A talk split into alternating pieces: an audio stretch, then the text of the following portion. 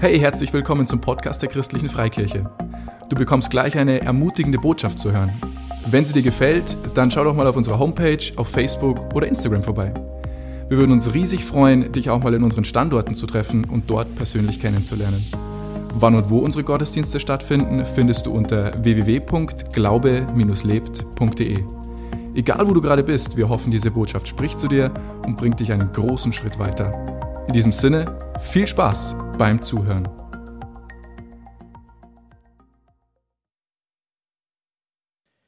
Und für heute habe ich einen Titel für die Predigt, der mich schon lange, lange beschäftigt. Der Titel heißt einfach, es steht geschrieben. Vielleicht habt ihr das schon mal gehört, es steht geschrieben und fragt euch nun, ja, wo steht das geschrieben und was steht denn überhaupt geschrieben? Also, in der Bibel, wenn man so reinschaut, gibt es 25 Mal dieses Zitat, es steht geschrieben. Einmal im Alten Testament und 24 Mal im Neuen Testament. Natürlich wollen wir uns die nicht alle anschauen heute, aber interessant, ihr werdet sehen, worum es da geht. Es steht geschrieben. Und heute habe ich eine Begebenheit, die vielleicht auch so bekannt ist dem einen oder anderen. Da geht es um die Situation, wo Jesus vom Teufel versucht wird. Geführt ist er vom Heiligen Geist in die Wüste und der Teufel darf ihn auch versuchen. Und das Ganze lese ich jetzt aus Kapitel 4 im Matthäusevangelium. Ich beginne mit Vers 3.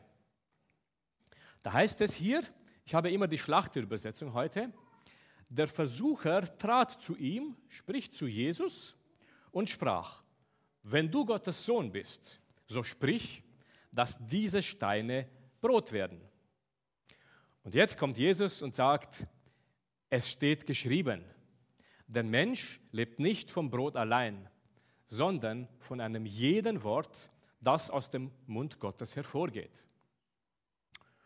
Der Teufel, hartnäckig, wer immer schon war und ist, nimmt ihn mit und zeigt ihm die heilige Stadt, Jerusalem, und führt ihn auf die Zinne des Tempels. Und was sagt er ihm da? Der Teufel spricht zu ihm, Vers 6, und er spricht zu ihm, wenn du Gottes Sohn bist, so stürze dich hinab.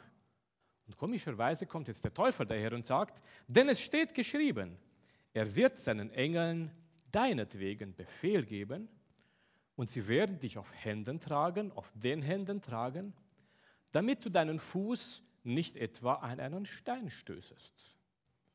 Interessant, der Teufel weiß das, was geschrieben steht. Aber Jesus, der macht das voll gut. Vers 7, da sprach Jesus zu ihm, wiederum steht geschrieben, du sollst den Herrn, deinen Gott, nicht versuchen. Jetzt würde man meinen, der Teufel gibt auf und sagt, naja, irgendwie habe ich keine Chance. Aber einen Versuch macht er trotzdem noch. Und er nimmt ihn mit auf einen sehr hohen Berg und zeigt ihm alle Reiche der Welt und ihre Herrlichkeit. Und jetzt sagt er ihm, hey Jesus, pass mal auf. Vers 9 und spricht zu ihm, dieses alles will ich dir geben. Mit einer Bedingung. Wenn du mich anfällst, äh Quatsch, wenn du niederfällst vor mir und mich anbetest. Vers 10, da spricht Jesus zu ihm, weiche Satan, denn es steht geschrieben, du sollst den Herrn, deinen Gott anbeten und ihm allein dienen. Und wir können noch Vers 11 lesen, da verließ ihn der Teufel und siehe, Engel traten hinzu und dienten ihm. Ja, sehr spannend. Wir schauen uns das ein bisschen noch an. Ähm, was mir wichtig war zu gucken, wo steht denn das alles geschrieben? Gerade das, was Jesus hier so geantwortet hat, was übrigens auch der Teufel wusste, dass es irgendwo geschrieben steht. Wo steht es heute und wo stand es damals geschrieben? Weil es muss ja irgendwo tatsächlich gestanden sein. Und in unserer Geschichte stand alles, was die jetzt hier gegenseitig zitiert haben, in einem der fünf Bücher Mose oder bei den Psalmen. Und grundsätzlich, als Jesus begonnen hatte, auf der Erde zu wirken, hatten wir natürlich noch kein Matthäusevangelium oder Lukas-Evangelium oder Apostelgeschichte hatten wir nicht. Aber was damals da war, war in der Tat die fünf Bücher Mose, die Torah, die Propheten und die Psalmen.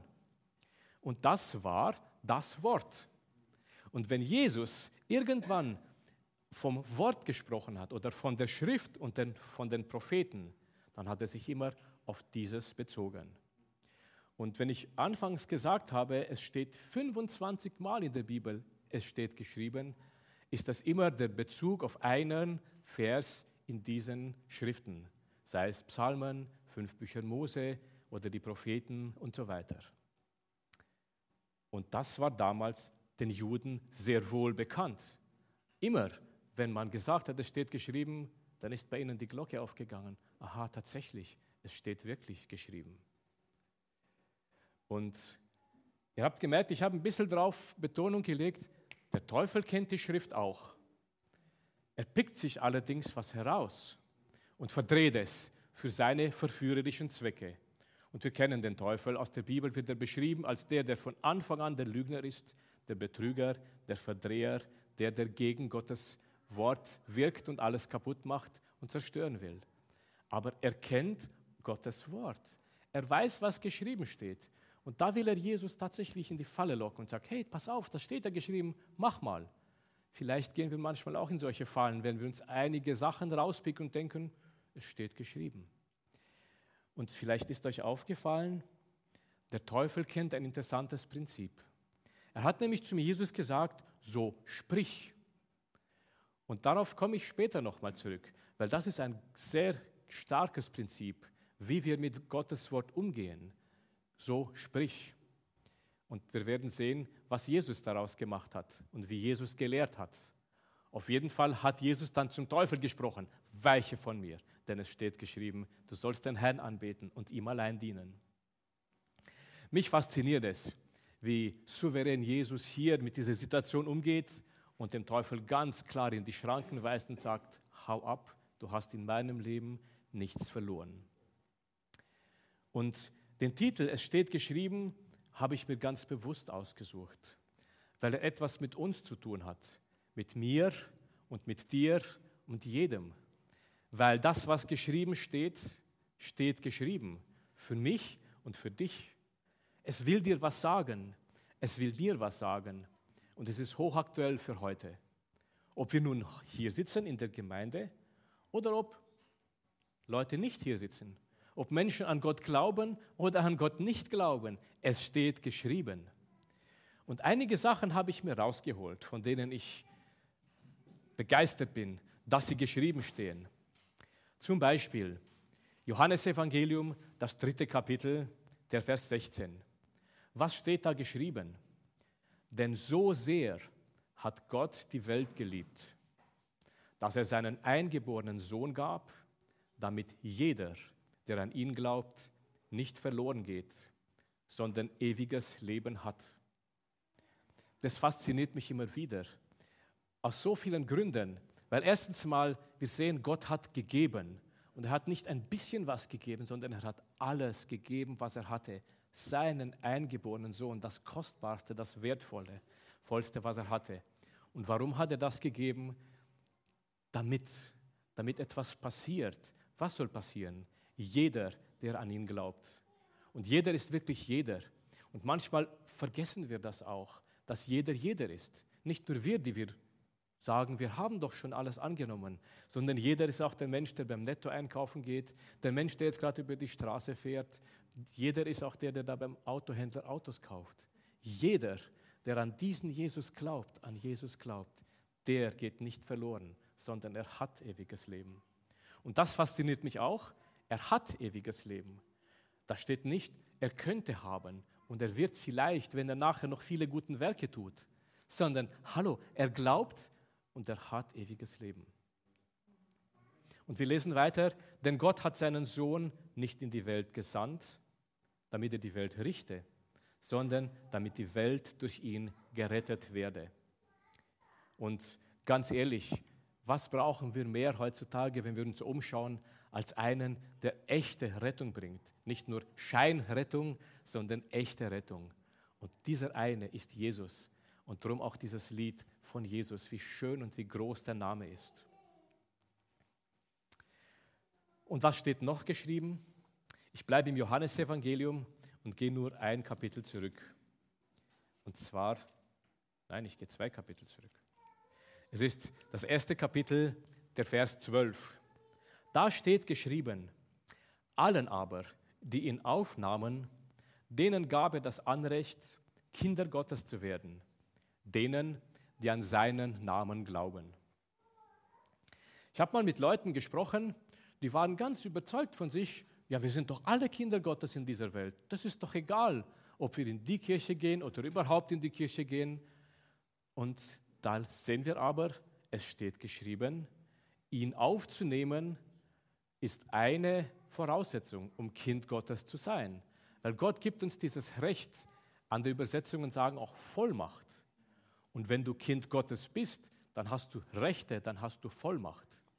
Wir haben mal ein schönes Beispiel gehört, wenn meine Kinder nach Hause kommen, ist es selbstverständlich, dass sie den Schlüssel umdrehen und in die Haustür aufmachen und ziemlich schnell zum Kühlschrank gehen und sich etwas rausholen, weil sie gerade mal Hunger haben oder durstig sind. Und wenn es Eis gibt, übrigens im Bistro gibt es auch Eis, dann holen sie sich was. Also einer, der nicht mein Kind ist, der schafft das nicht. Der kommt erst gar nicht rein, wenn er den Schlüssel nicht hat. Und der geht schon gleich gar nicht und holt sich alleine was vom Kühlschrank. Und das ist schon ein Unterschied, ob man Kind Gottes ist oder nicht. Aber es steht geschrieben, allen, und da sind wieder alle gemeint, auch die, die beim Netto einkaufen, auch die, die beim Händler draußen Autos kaufen, die ihn aufnahmen, denn er gab er das Recht, Kinder Gottes zu werden. Und diesen Blick möchte ich mehr und mehr haben, dass alle gemeint sind und dass vielleicht auch durch uns, durch dein Wirken und durch mein Wirken viele zu diesen allen noch dazukommen. Und einen Vers habe ich mir noch rausgesucht, nein, es sind zwei, die auch geschrieben stehen. Wir gucken uns mal kurz an, der Paulus im Römerbrief, Römerbrief 8. Kapitel, Vers 38. Der Paulus schreibt hier, denn ich bin gewiss, dass weder Tod noch Leben, weder Engel noch Fürstentümer, noch Gewalten, weder Gegenwärtiges noch Zukünftiges, weder Hohes noch Tiefes, noch irgendein anderes Geschöpf uns zu scheiden vermag von der Liebe Gottes, die in Christus Jesus ist, unserem Herrn. Wenn wir, wenn du, wenn ich Gottes Kinder sind, dann kann uns nichts, aber gar nichts von seiner Liebe trennen. Kein Corona, keine Kurzarbeit, keine Arbeitslosigkeit, kein sonstiger Umstand, weder Gegenwärtiges, wenn wir uns umschauen, was ist gegenwärtig? So viel Chaos, so viel Durcheinander, so viel Fragezeichen. Kann uns das trennen von der Liebe Gottes? Nein. Und weder Zukünftiges, der Blick auf die Zukunft, viele fragen sich, wie geht es weiter? Was ist, wann kommt endlich dieses Ende? Wann kommt wieder die Freiheit zurück, in der wir vorher gelebt haben? Wo ist Gott bei dem Ganzen? Und ich sage es euch, es steht geschrieben, nichts kann dich und kann mich trennen von dieser Liebe Gottes. Und diese Liebe Gottes ist in Christus Jesus. Und wenn du Kind Gottes bist, dann bist du in Jesus drinnen und dann ist diese Liebe in dir drinnen. Und dann kann dich nichts trennen. Und darauf können wir stehen. Und das ist nämlich so ein Kernpunkt, warum ich mir diesen Titel ausgesucht habe. Es steht geschrieben. Weil darauf kannst du stehen. Es steht geschrieben. Ich erinnere mich, als ich Kind war und auch den Schlüssel von der Wohnung meiner Eltern hatte und in die Schule gegangen bin, dann war ich kurz vom Haus entfernt und habe mir gedacht, hast du jetzt wohl zugesperrt oder nicht? Und bin dann noch zurückgegangen und habe gerüttelt an der Türe, ja, sie war zugesperrt. Dann bin ich weiter von der Wohnung weggegangen und dann habe ich wieder gedacht manchmal, hast du zugesperrt oder nicht? Dann bin ich nochmal zurückgegangen, habe nochmal gerüttelt und dann war ich sicher, jetzt habe ich zugesperrt. Aber irgendwann war mir das zu blöd und ich musste ein System entwickeln, um sicher zu sein, dass die Türe zugesperrt ist. Vielleicht kennt ihr das auch. Und dann habe ich gesagt, okay, wenn ich jetzt die Türe zusperre, dann sage ich laut, die Tür ist zu. Ich hätte auch aufschreiben können, es steht, die Tür ist zu, aber ich habe das laut gesagt. Und dann ging ich nach Haus, aus dem Haus raus und dann kam mir den Gedanken, hast du zugesperrt? Die Zweifel? Und dann habe ich gesagt, nein, nein, du hast gesagt, die Tür ist zu, also passt es. Und genauso, dieses Beispiel erläutert ein bisschen, wenn wir wissen, es steht geschrieben. Und wenn du weißt, was geschrieben steht, dann weißt du es. Und dann kannst du dich darauf verlassen. Und gerade wenn der nette Versucher kommt und dich herauslocken will, hey du, es wird nichts mit der Zukunft, es ist alles vorbei, dann kannst du sagen, aber es steht geschrieben, denen, die Gott vertrauen, werden alle Dinge zum Besten dienen. Es steht geschrieben, Jesus gibt uns die Zusage, er ist bei uns alle Tage bis an der Weltende. Und ich bin überzeugt, Gott selbst steht zu seinem Wort. Er hat geschrieben, dass er sich nie und niemals von uns abwendet. Und das steht geschrieben. Die Frage ist, warum kommt es uns dann manchmal so komisch vor, dass wir uns Fragen stellen, Mensch, Gott, wo bist du eigentlich? Bist du noch da? Hast du uns jetzt doch verlassen? Was ist in der aktuellen Zeit? Und ja, das kann sein, dass die Beziehung zwischen uns und Gott schwächer wird. Ja, das kann sein, dass wir ihn vielleicht nicht mehr so hören, obwohl geschrieben steht, meine Schafe hören sein, äh, ja, meine Stimme. Es kann sein, dass Gedanken um uns kreisen und in uns kreisen, die uns weglocken wollen von ihm. Aber das liegt nicht daran, dass Gott gesagt hat, so, ich mache mal Sommerpause, sondern das liegt vielleicht daran, dass wir uns manchmal von Gott abwenden und dann ein bisschen so auf die Seitenstraße gehen oder einen Nebenweg gehen und dass Gott tatsächlich wartet und wartet und sagt, dreh dich doch um, weil das, was geschrieben steht, habe ich dir geschrieben, für euch. Und so könnte ich jetzt noch so vieles euch zeigen, was geschrieben steht, aber ich weiß, wir müssen ja heute auch noch andere Sachen machen und auch Mittagessen. Also höre ich da jetzt auf mit vielen weiteren Bibelstellen, aber ich bin noch lange nicht am Ende. Die Frage ist nämlich, wie gehen wir um mit diesem Es steht geschrieben? Was nützt uns das eigentlich, dass es geschrieben steht? Und ich habe für mich ein ganz interessantes und ich glaube auch akzeptables und verwendbares Rezept entdeckt. Wobei, ich muss jetzt bekennen, dieses Rezept steht auch aufgeschrieben. Also habe ich doch noch eine Bibelstelle, und zwar Jakobus 1, Vers 25. Da heißt es, Ganz nüchtern.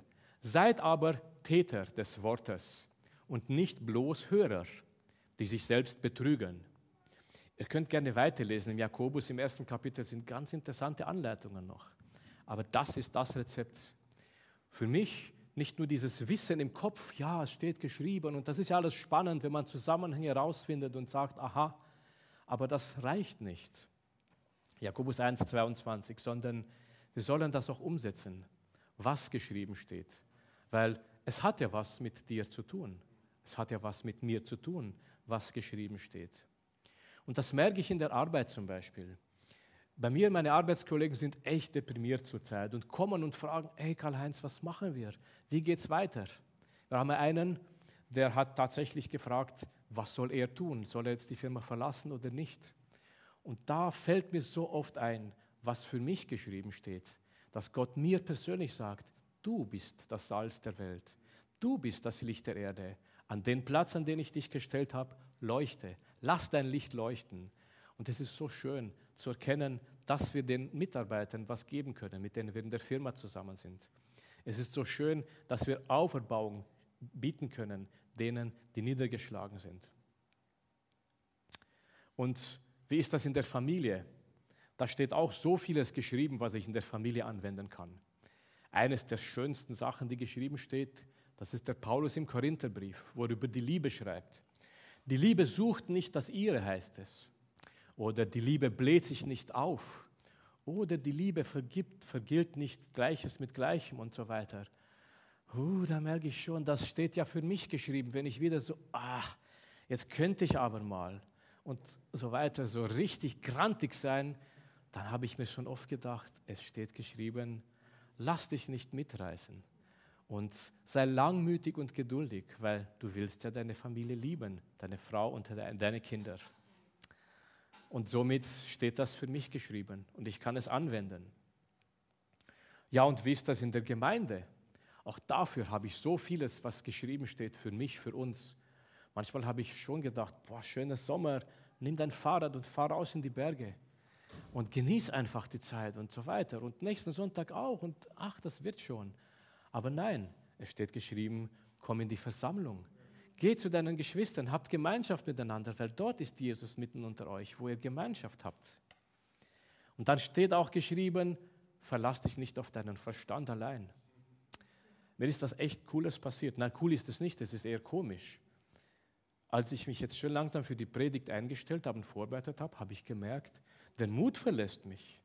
Und ich habe gedacht, du kannst überhaupt noch was sagen? Hast du was zu sagen den Leuten da vorne? Nee, du kannst das nicht wandern, die Gedanken. Und so komische Sachen, die mich echt runtergezogen haben und die ich als Mann natürlich nur für mich behalten habe, weil man sagt da nichts nach außen. Aber es ging nicht lange und irgendwann habe ich meiner Frau gesagt, du, ähm, ich weiß nicht, ich, ich, irgendwie geht es mir nicht gut. Und dann kam sie und hat gefragt, ja, was hast du denn? Und dann habe ich ihr das gesagt. Und das Erste, was sie gesagt hat, ist, es steht geschrieben, der, der in dir ist, ist größer als der, der in der Welt ist. Warum hast du Angst? Und das war's. Also, hallo? Das war für mich die Antwort. Und so habe ich gemerkt, tatsächlich, das, was geschrieben steht, das gilt doch. Und wir können es annehmen und wir können darin leben und so. Und da komme ich auf das zurück, wo ich anfangs gesagt habe, vom Sprechen. Das ist ein Prinzip, das müssen wir lernen und anwenden. Weil die Gedanken kreisen und kreisen und da will vielleicht irgendeiner sich einnisten und Wurzel schlagen. Und Jesus hat immer gesagt, sprich. Wenn du Glauben hast, dann sprich zu dem Berg und er wird weichen. Sprich in die Situation hinein und sprich mein Wort. Und das hat er auch gesagt beim Teufel. Es steht geschrieben und er hat gesprochen. Und in Summe habe ich gemerkt, wie sehr mich das aufbaut, dieses auch anzuwenden und wie sehr mich das erfüllt mit Frieden, mit Freude, mit Dankbarkeit. Und das ist eine super schöne Sache. Und jetzt kommt noch eine interessante Sache dazu. Vor kurzem habe ich mit einem Bekannten gesprochen, auch über es steht geschrieben. Und dass man bitten soll und es wird geschehen und dass man sprechen soll und es wird geschehen. Dann hat er gefragt, okay, was ist, wenn wir jetzt dann beten, ich will einen Sechser im Lotto haben und es wird geschehen? Oder was ist, wenn ich jetzt zu dem Fenster sprich, geh auf oder geh zu oder zu der Türe, geh auf und geh zu und es wird geschehen? Habe ich gedacht, ey, das geht ja nicht. Aber da habe ich gemerkt, solche Fragen sind dann auch bei den Leuten drin. Und was ist die Antwort? Die Antwort ist, Jesus hat gesagt, wiederum steht geschrieben, du sollst den Herrn, deinen Gott, nicht versuchen.